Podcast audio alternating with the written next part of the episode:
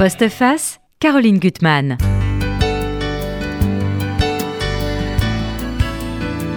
Jusqu'au dernier battement de son cœur. Ce cœur, c'est celui de mon invité. Et ce cœur s'est arrêté de battre 30 minutes, le temps exact, selon la médecine, pour que la mort soit déclarée.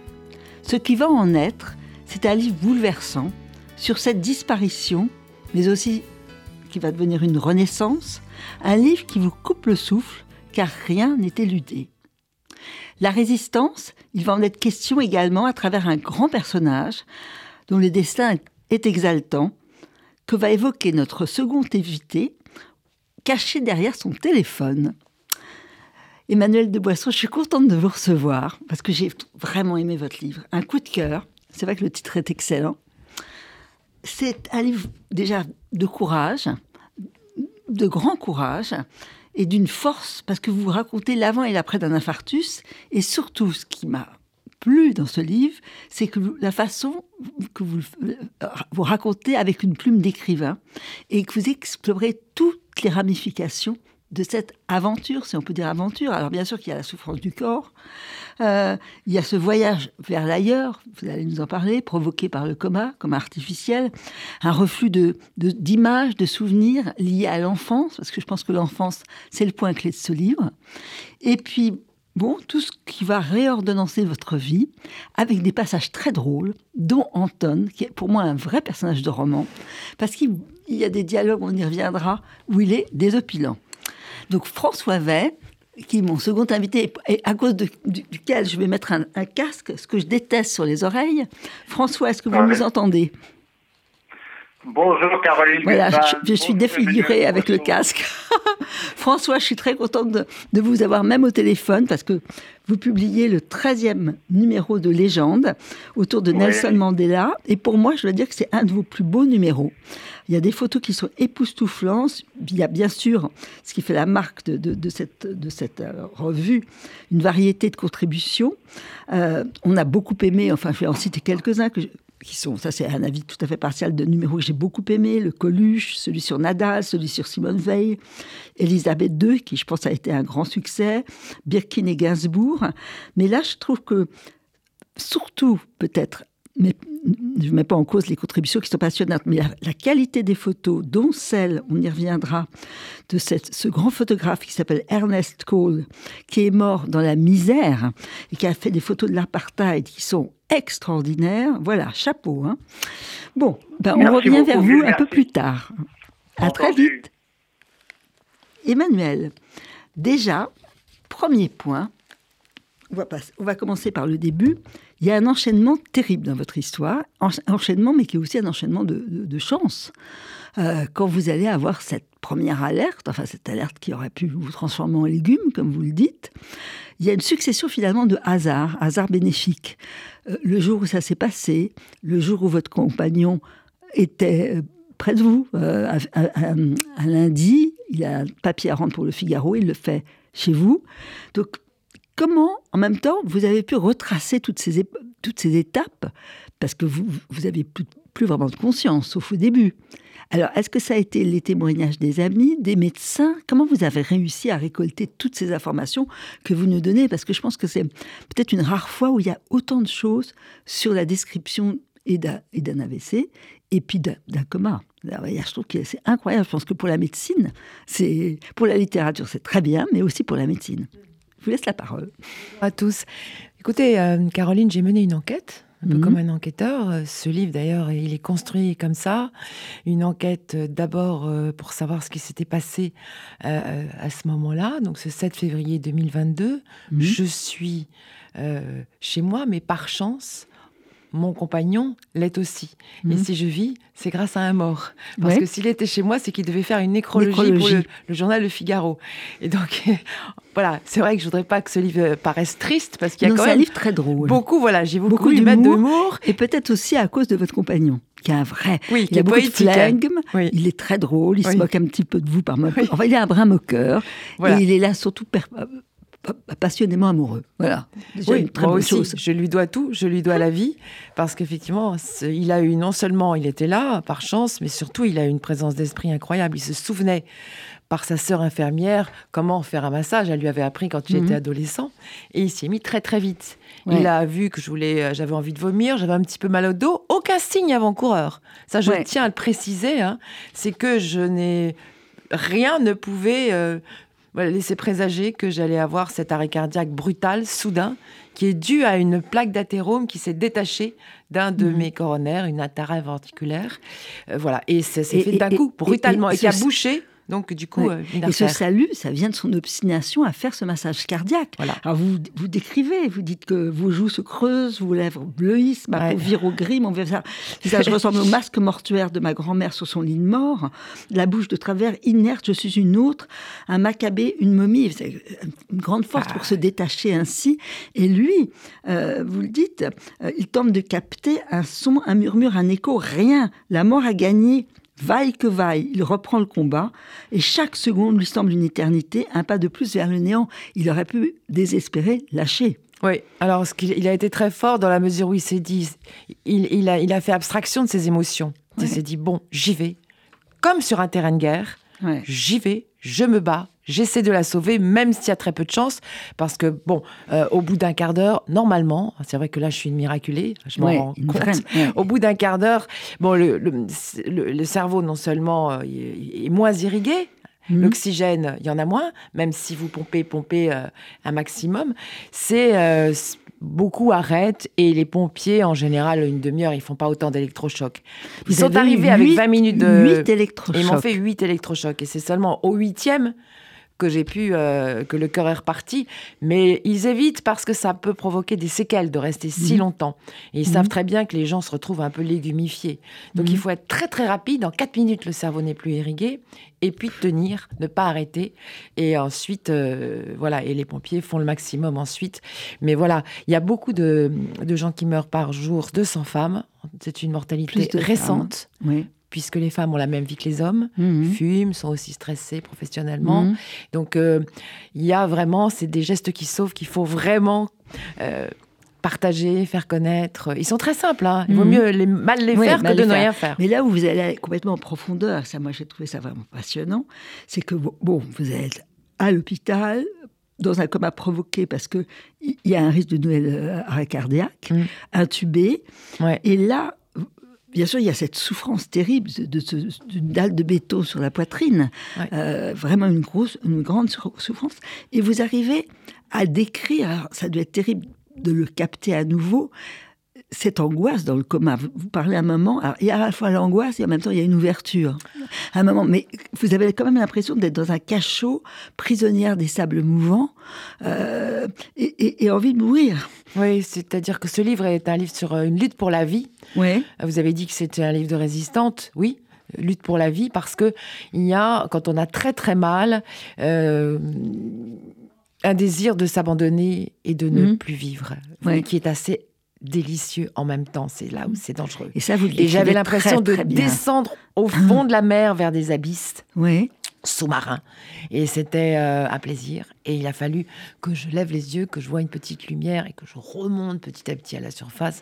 Et qu'ensuite que je me batte parce que j'étais envahie de... Vous le dites, la souffrance, une desservante me scie le dos et me propulse à sa crête avant de se cabrer telle une furie et me balancer dans un creux gigantesque où je crache mes poumons. L'estomac et le foie en feu, mes os craquent, ma tête éclate, en finir à délivrer. Mmh, c'est une souffrance abominable. Abominable. Et, et d'ailleurs, ça pose vraiment question, d'ailleurs qu'on y reviendra, sur, voilà, quand un coma se prolonge, qu'est-ce qu'on fait avec... finalement, on ne sait pas ce que la personne vit. Alors c'est surtout dur pour les proches. C'est-à-dire qu'il y a, de, ma part, et même quand, j'ai commencé, quand je me suis réveillée, il y a eu trois tentatives de réveil, j'étais dans le déni. Je ne mmh. savais pas ce qui m'était arrivé. Mais les proches, euh, ma famille, euh, avait très peur de me perdre, ne savaient pas si j'allais sortir du coma. Et c'est mmh. ça le problème en général pour mmh. le coma. Et comment? Et comment Et comment Mais, là, il y a une question qui se pose, mais sans que ça soit dit clairement. Vous parlez quand même de la maladie de votre mère, hein, qui a eu un mm. cancer qui a duré 4 ans, et qu'il euh, y a un médecin, un moment, qui va vous poser la question bah, est-ce que vous êtes pour l'acharnement euh, thérapeutique Et vous, vous êtes contre, euh, comme, comme vos frères, comme votre famille. Mm. Et finalement, vous comprenez qu'elle aurait voulu rester encore en vie. Il y a une image à un moment où vous le dites. Enfin, c'est une question qu'on va pas Ma mère poser aimait ici. la vie et pour elle, ça a été un déchirement de quitter, De euh, quitter la vie. quitter, de quitter Ouais. la vie. Mais là, c'est vrai que dans a- l'expérience, je pense qu'il n'y a pas beaucoup d'expériences comme ça, de récits d'un coma. Mm. Euh, alors, en même temps, il y a la souffrance, il y a l'idée d'être euh, poussé vers les abîmes, et en même temps, il y a cet ailleurs que vous allez entrevoir, et ça va d'ailleurs ensuite reconstruire complètement votre vie, c'est d'aller finalement euh, vers le pays natal.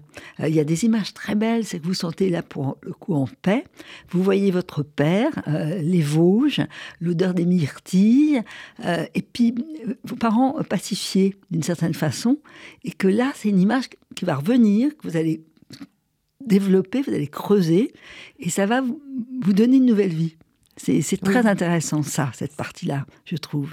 Alors, oui, oui, il y a cette partie euh, qui, qui est pendant les, les moments de, entre, entre deux eaux. C'est-à-dire que Mhm. j'étais entre la vie et la mort, ou euh, à la frontière vraiment, où me sont apparus mes parents, où j'ai vécu une sortie de corps, des, des moments comme ça qui sont euh, au bord, au bord. Mhm. euh, de, de l'autre rive. Et puis me sont venues des images, des flashs, des sensations tellement fortes que j'ai pu reconstituer et savoir et découvrir que ce que j'avais vécu, c'était une expérience de mort imminente Mhm. pendant les 30 minutes d'arrêt cardiaque, puisque c'était Mhm. très très fort et que c'est venu, euh, ça m'est apparu euh, comme de ce moment-là.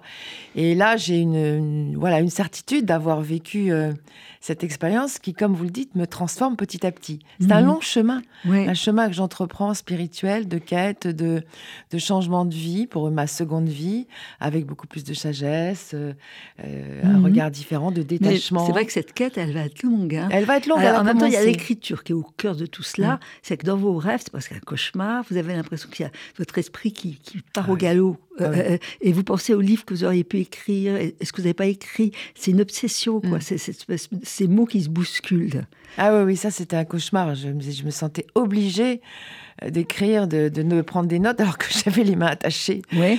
Mais, et voilà. Et puis la peur d'oublier des phrases qui sont belles, Oui. Qui sont fulgurantes, et comment les retranscrire. Oui. Il y a cette obsession-là qui est très étrange. hein. Oui, oui, très, très, très étrange. Moi, c'est vrai que l'écriture est quand même, pour moi, fait partie de ma vie depuis que je suis enfant. Mhm. Euh, c'est je dis ce que je vis n'existe que parce que je l'écris. Ouais. C'est une façon de, de montrer que c'est mon champ de liberté. L'écriture, ça l'a toujours été euh, par mon Mm. journal, par euh, tous les livres que j'ai, et les poèmes, puisque c'était à 17 ans, je voulais être poétesse. Et j'ai renoué un petit peu avec cette Mm. veine pour trouver les mots, pour dire l'indicible.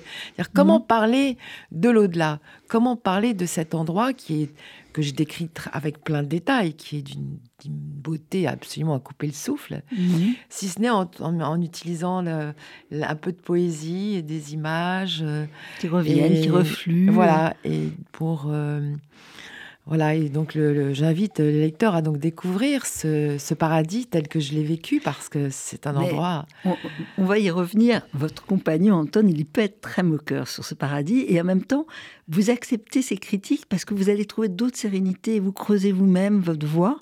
Euh, et je trouve ça très beau. Mais c'est très drôle aussi parce qu'il n'a Oui. pas envie de ce paradis. Il voit le paradis ailleurs, sur Terre. Oui, Dans l'art, dans la beauté. Et- exactement. Et, et- et- et c'est bien aussi de pouvoir être un petit peu bousculé. euh. Bon, on va par- partir vers un autre combattant maintenant, euh, avec notre ami euh, François Vey. Je ne sais pas s'il est en ligne. Je remets mon horrible casque. Le sacrifice du téléphone. François, Caroline. voilà. Donc, euh, je reviens vers vous, François. Je sais par ailleurs que euh, je crois que vous avez beaucoup aimé le livre d'Emmanuel de Boisson. Je vous entends plus. Ah, ça y est? Ah, ça marche pas bien. Bon, ben, je vais parler moi-même de votre livre si vous n'arrivez pas à vous joindre. hein. Euh, bon, je sais par ailleurs que vous avez beaucoup aimé le livre de Boisson et d'Emmanuel de Boisson parce que vous l'avez trouvé juste avec ce ton. C'est vrai qu'on qu'on voit pas ailleurs. Je pense que un livre vraiment courageux. Alors, avant que de vous avoir au téléphone, moi, je vais dire quand même ce que j'ai vraiment aimé euh, dans votre dans votre journal, dans ce- cette revue. Je sais pas, on dit pas un journal. Déjà, la multiplicité des, des interventions. Il y a des Liliane Turane, il y a Pierre Aski, Mabankou, Marie Scondé, Fabrice Dalmeda. Et si je dois en choisir, ça y est, je crois que vous revenez. hein. C'est le monde des fantômes. Oui. Donc, Vous m'entendez?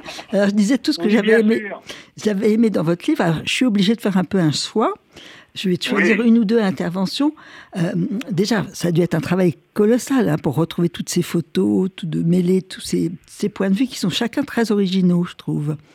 C'est passionnant et c'est vrai, euh, Caroline, qu'on essaye d'éclairer une, une, personnalité comme ça par toutes ses facettes. Et on a tous, hein, je pense, en tête le mythe, euh, mhm. cette sorte de saint laïque, cet homme totalement exemplaire. Et on a voulu un peu rentrer un peu dans ces contradictions, dans ces épisodes peut-être moins connus. Vous savez qu'à un moment donné, il a appelé à la lutte armée.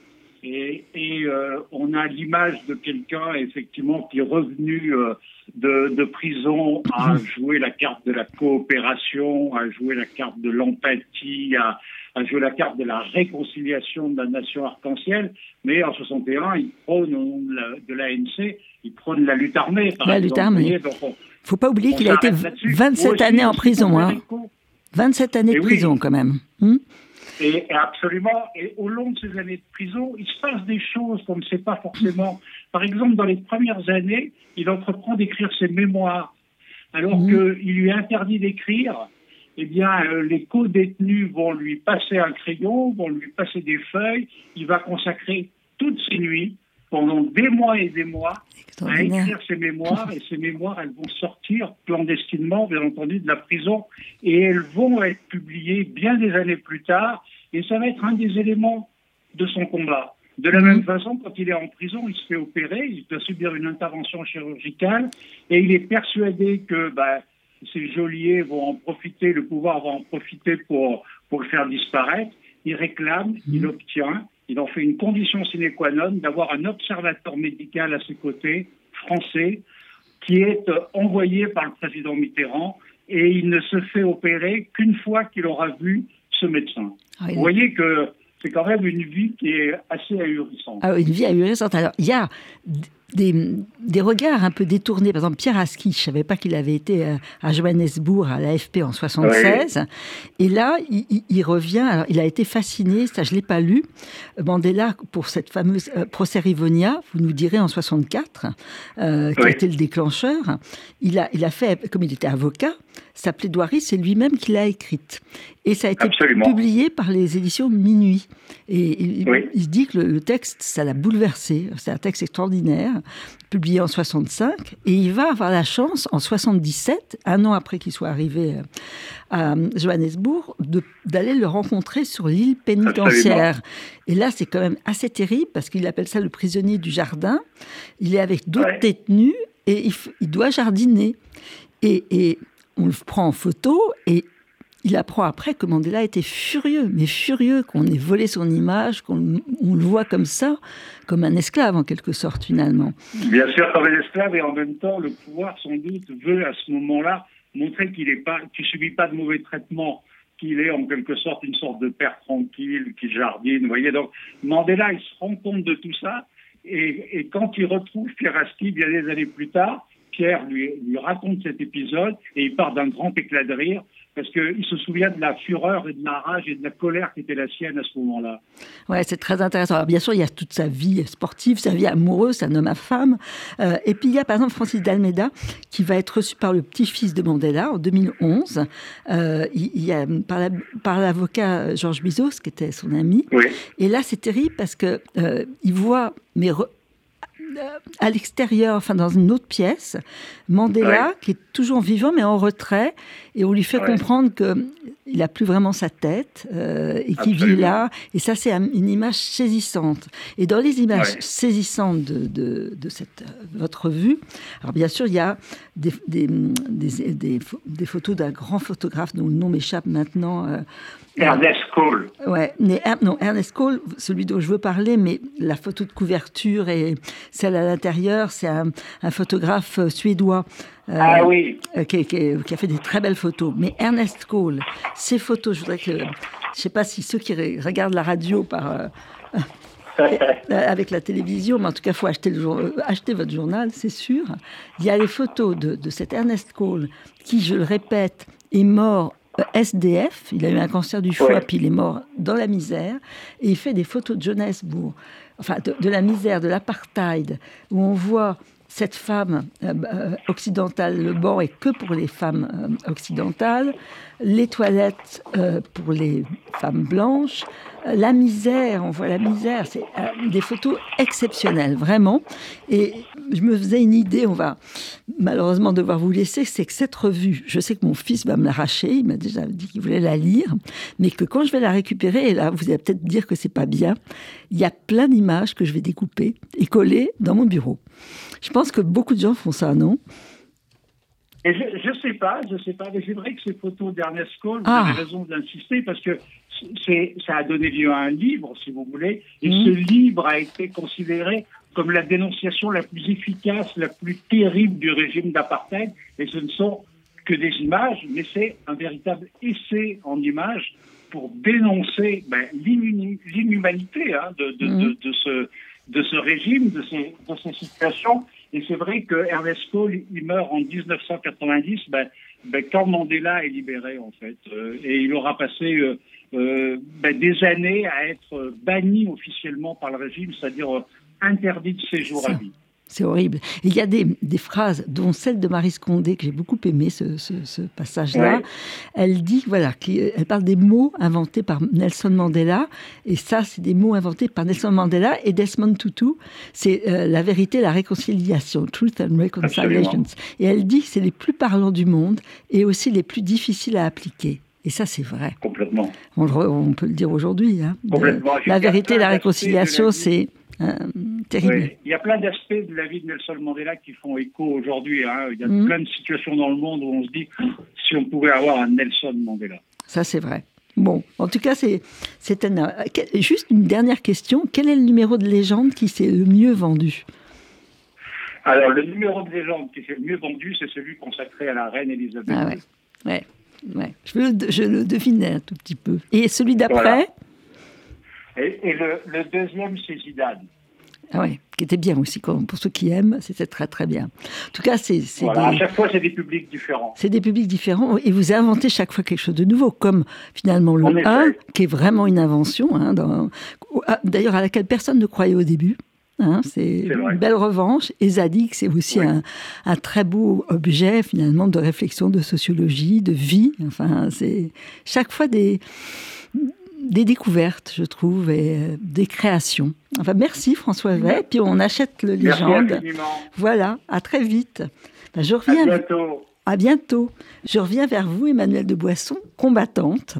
Donc pour ce très beau livre, Un coup au cœur chez Calman Lévy, vous racontez après être sorti de, l'hôpital, cette rééducation terrible, parce que les bus confondus, euh, euh, il n'y a pas que ça, j'en perds mes boucles d'oreilles, euh, les muscles confondus, euh, vous parlez aussi du changement d'humeur. C'est qu'on vous dit d'ailleurs qu'après un infarctus, on est plus facilement paranoïaque. Mais c'est peut-être aussi le fait d'avoir été très malade et qu'on rejoint un monde qui vous semble hostile. Je pense que c'est pas lié au, à l'infarctus. Je pense qu'il y a cette angoisse-là parce qu'on vient d'ailleurs mmh. et que c'est très dur de regagner le monde, entre guillemets. Oui, oui, j'étais tentée de retourner là-bas. Ça m'est arrivé d'ailleurs un jour euh, d'être... puis je suis plus vulnérable maintenant. Ça, je le sens très bien. C'est la seule petite séquelle, un peu plus sensible. Je l'étais déjà, on va dire. Mais, on est, euh, ça s'est un peu accentué. Et, je pense que c'est cette peur de plus être accepté dans la vie d'aujourd'hui. Et parce qu'on a été ailleurs. Absolument. Et je me sens sans arrêt obligée de prouver, parce qu'il y a des gens qui me mhm. disent Tu vas bien? Je dis, mais oui, ça va très bien, j'ai tout. enfin, j'ai tous mes souvenirs, ma mémoire est intacte, je parle normalement, enfin voilà. mais oui, mais il faut sans, sans arrêt. Euh, et ça, c'est un travail colossal que vous allez faire avec la kinésie, en sortant. Ah, mais non, moi, j'ai eu aucun problème, j'ai juste eu. Euh, non, mais quand même, de rééducation, de marche, tout ça, c'était quand même. Euh, c'était normal, ça. C'était normal, ça s'est très vite remis. Mais il y a ce combat-là. Il y a un vrai combat à mener avec l'extérieur, quand même. Hein. Et puis, quand même, ce, cette quête qui va continuer. Euh, pour vous euh, euh, Aussi bien dans, vos, souvenirs, des souvenirs douloureux d'un enfant perdu, de cette mère, vous êtes au Maroc, vous avez vécu au Maroc, qui, est froide, et ça, c'est quelque chose de très douloureux. vous racontez qu'elle se donne davantage aux pauvres des bidonvilles qu'à vous. Il n'y a pas de caresse, il y a pas de... Et vous n'arrivez pas à comprendre pourquoi. Ben oui, et je savais que c'est souvent beaucoup d'écrivains se construisent sur ce manque, et en même temps, je lui suis reconnaissant de ne pas m'avoir trop couvé. Donc, Mhm. elle, a, elle a su euh, me permettre de me construire, euh, euh, voilà, d'aller jusqu'au bout de mes projets aussi. Oui. ça c'est vrai. Et euh, oui, c'est un livre où j'ai creusé, où j'ai survenu sur l'enfance et sur cette quête. Pourquoi, pourquoi j'ai eu cet arrêt cardiaque? C'est- Il y a l'hérédité, il y avait des tensions, des, du Mhm. stress sans doute, qui vient de loin. Mhm. Donc ça m'a intéressé aussi de, de faire une espèce de, de quête du temps perdu et puis aussi quête du paradis perdu. Du paradis Parce que c'est un peu mon obsession de retrouver cet endroit et maintenant de vivre avec en moi euh, cette, euh, cette expérience euh, éblouissante qui me porte qui vous porte. Mais là, qui vous... me rassure, parce que je vais Oui. juste euh, vous dire Oui, c'est un livre qui rassure beaucoup par rapport Oui, à la mort. bien je fais sûr. une hein. grosse réflexion sur la mort et moi, je n'ai plus peur de la mort et je voudrais transmettre justement cette paix-là. On- La mort n'est qu'un passage, elle est naturelle. On on va à l'essentiel, il y a une sérénité finalement, parce que vous vous rendez compte que les gens, il y a toujours des gens désagréables, toxiques, qui vous, qui- euh, quelle que soit la situation, qui vous en veulent. vous- voilà, Eh ben, il faut arriver à s'en détacher pour voir autre chose, autrement. Et là, vous allez quand même comprendre beaucoup de choses. Est-ce que c'est le rêve que vous avez fait pendant votre coma il y a, Je crois qu'il y a un moment dans le rêve, votre mère, elle, est, elle est mieux, elle est plus harmonieuse, elle est plus détachée. Et là, déjà, vous allez retrouver son, journal de bord quand elle a euh, eu ce cancer, quatre ans après sa mort. Mm. Et vous allez apprendre déjà des choses sur elle. Vous dire que elle a été soignée euh, en Suisse quand elle avait 15 ans. Elle va partager sa chambre avec une rescapée des camps de la mort. Et peut-être que ça, ça va lui donner euh, l'idée de mener un combat autrement euh, Tout à fait. que la maternité. Enfin voilà. Toute sa vie, c'était un combat pour, euh, pour aider ceux qui sont dans le besoin, les immigrés, les mal logés. Oui. Elle n'a pas cessé, c'était une femme extrêmement dévouée, extrêmement généreuse, et elle avait des peurs. Ces peurs qui viennent aussi sans doute de cette expérience qu'elle a eue pendant un an, de vivre avec une femme qui venait des camps de concentration et qui lui racontait toutes les nuits ce qu'elle avait vécu, en particulier l'horreur qui était faite aux petites ciganes. Ouais. Les Euh, expérimentations. les expériences.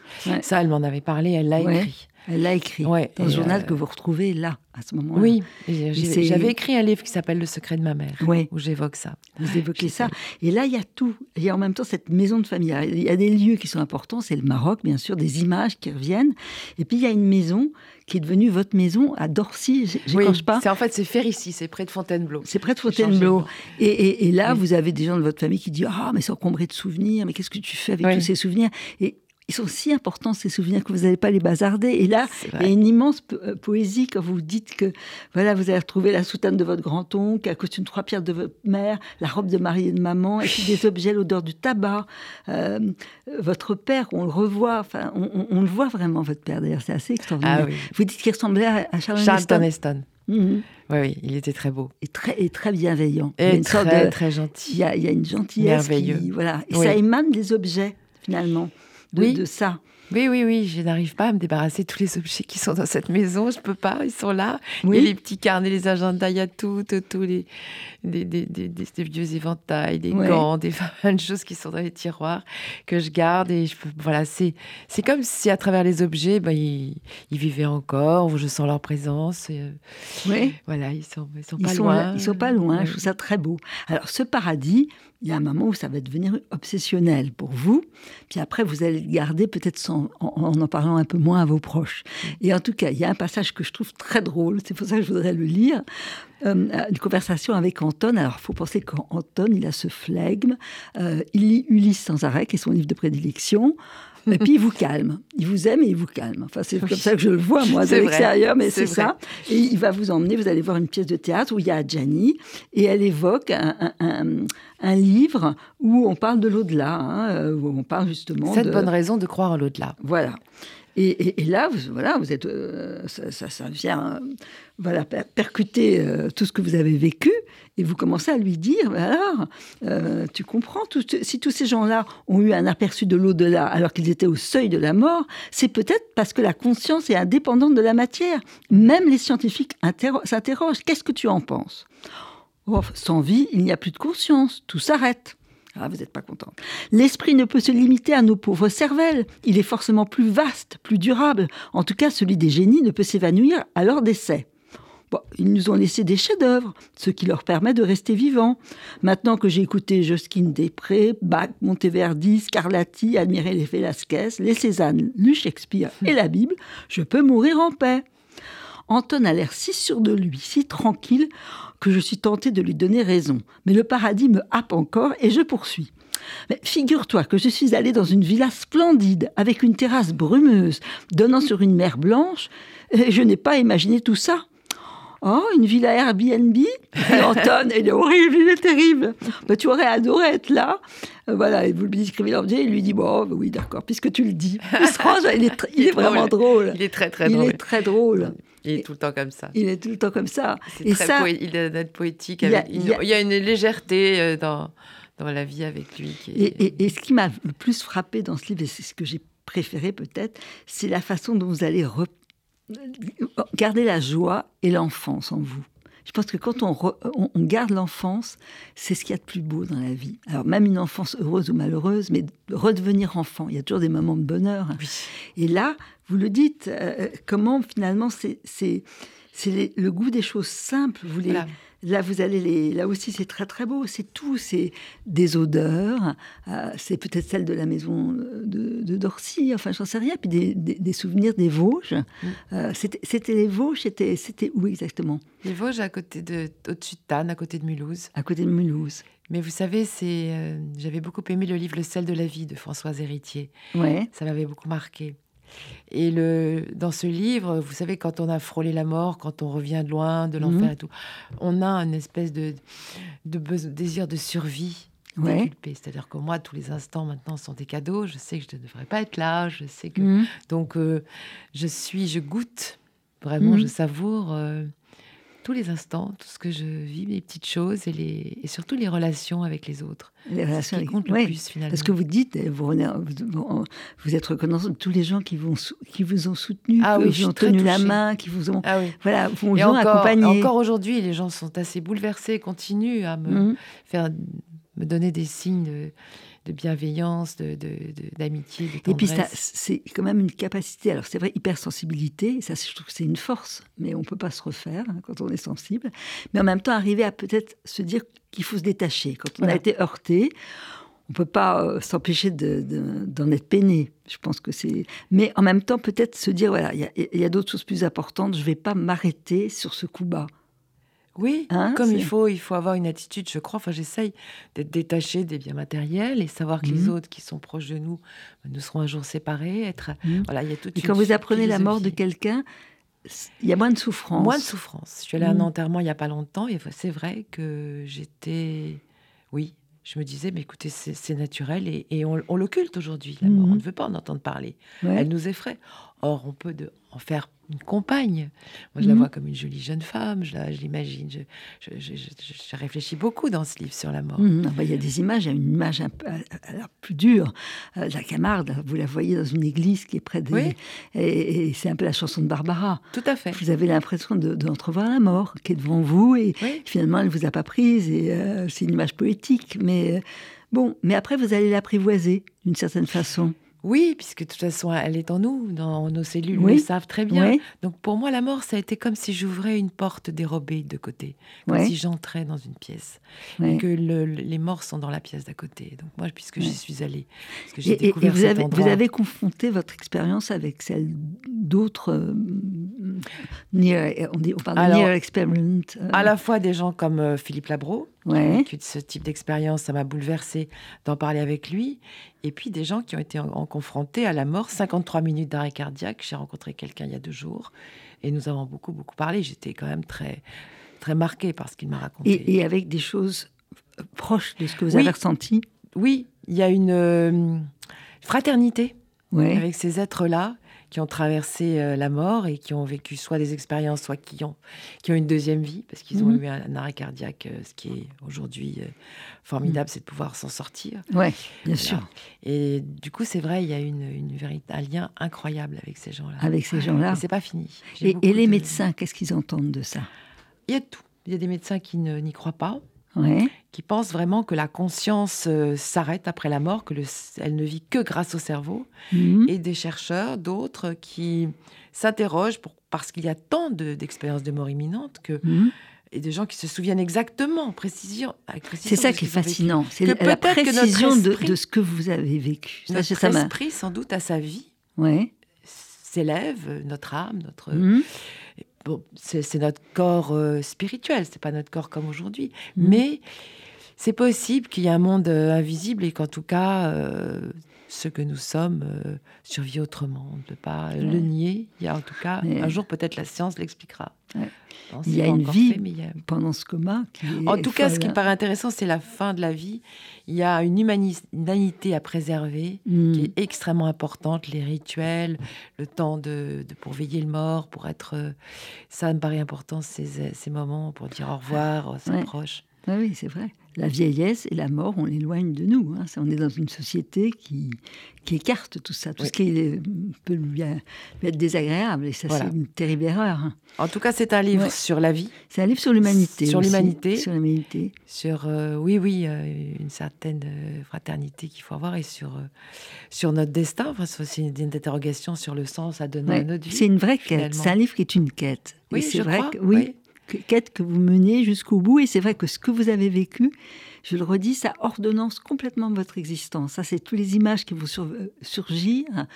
Euh, ça va euh, voilà, contrebalancer certaines choses et vous donner d'autres directions. Ça, je trouve ça très très beau Oui, d'arriver à... j'espère que c'est un livre apaisant. Oui, Voilà, tout à fait. C'est ce que je voudrais. C'est un livre lumineux. Et qui soit lumineux, oui, un livre qui- lumineux Qui, se lise euh, avec une certaine et, joie. et- et quand même courageux. Parce qu'il faut affronter ces ténèbres. Il y a un moment où il y a... Et ça, c'est la force du livre, qui vous donne de la force. Quand on réussit à faire ça, ça donne de la force au lecteur. Bon, ben, écoutez, Merci. Emmanuel de Boisson, merci pour ce livre. Un coup, de- un coup au cœur chez Calman Lévy. Et puis, il faut bien sûr lire notre superbe numéro Légende. Euh, donc, c'est François Fay qui nous l'a présenté autour de Nelson Mandela. C'est vraiment un- un- une belle pioche d'images et de témoignages. Merci. Merci à vous. Merci beaucoup.